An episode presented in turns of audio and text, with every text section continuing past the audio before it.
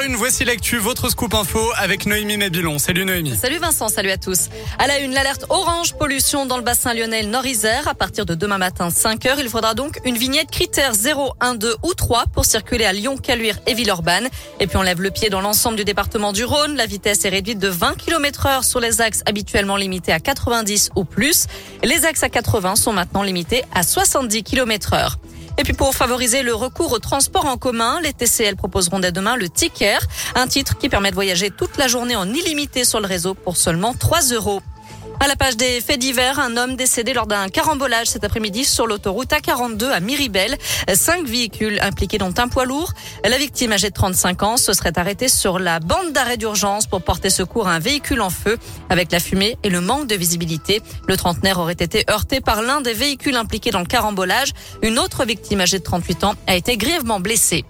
Le soulagement, en revanche, à Neuville-sur-Saône, au nord de Lyon, l'adolescente de 14 ans qui était portée disparue depuis lundi a été retrouvée. L'appel à témoins est donc levé. Un braquage cet après-midi à Vienne dans le Nord-Isère. D'après le Dauphiné libéré, un homme encagoulé et armé est entré dans une pharmacie du quartier de Lille, juste en face de la gendarmerie. Il s'est fait remettre plusieurs centaines d'euros avant de prendre la fuite. Dans le reste de l'actu, le passe vaccinal de retour devant l'Assemblée nationale cet après-midi, puis il sera au Sénat demain. Et ce sont les députés qui auront le dernier mot ce week-end ou lundi, conséquence de l'échec de la commission paritaire hier. Une bonne nouvelle pour le pouvoir d'achat. Le gouvernement et EDF ont trouvé un accord pour limiter la hausse des prix de l'électricité à 4% cette année. À cause de la flambée des cours, l'augmentation aurait pu atteindre les 35% sans cet accord. Un coup de pouce qui va tout de même coûter près de 8 milliards d'euros à EDF.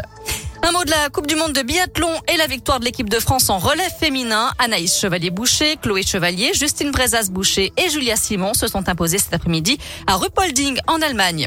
Un mot de foot aussi à deux jours du déplacement de l'OL à 3 en Ligue 1. Denayer, Diomandé et Thiago Mendes devraient être absents du groupe, d'après Peter Bosch. Emerson, lui, restera au club. C'est ce qu'a affirmé aujourd'hui euh, l'entraîneur néerlandais lors d'une conférence de presse. Euh, pour rappel, le club anglais de Chelsea souhaitait faire revenir son latéral gauche en prêt à l'OL pour pallier plusieurs blessures. Et enfin, félicitations à Amel Majri, joueuse de l'OL féminin qui attend un heureux événement. Bravo. La milieu de terrain de 28 ans est actuellement en rééducation après une grave blessure au genou gauche à l'automne dernier. 17h04, direction radioscoop.com avec la question du jour Noémie. On parle colère dans l'éducation nationale. La réponse du gouvernement est-elle suffisante? Vous répondez non à 75%.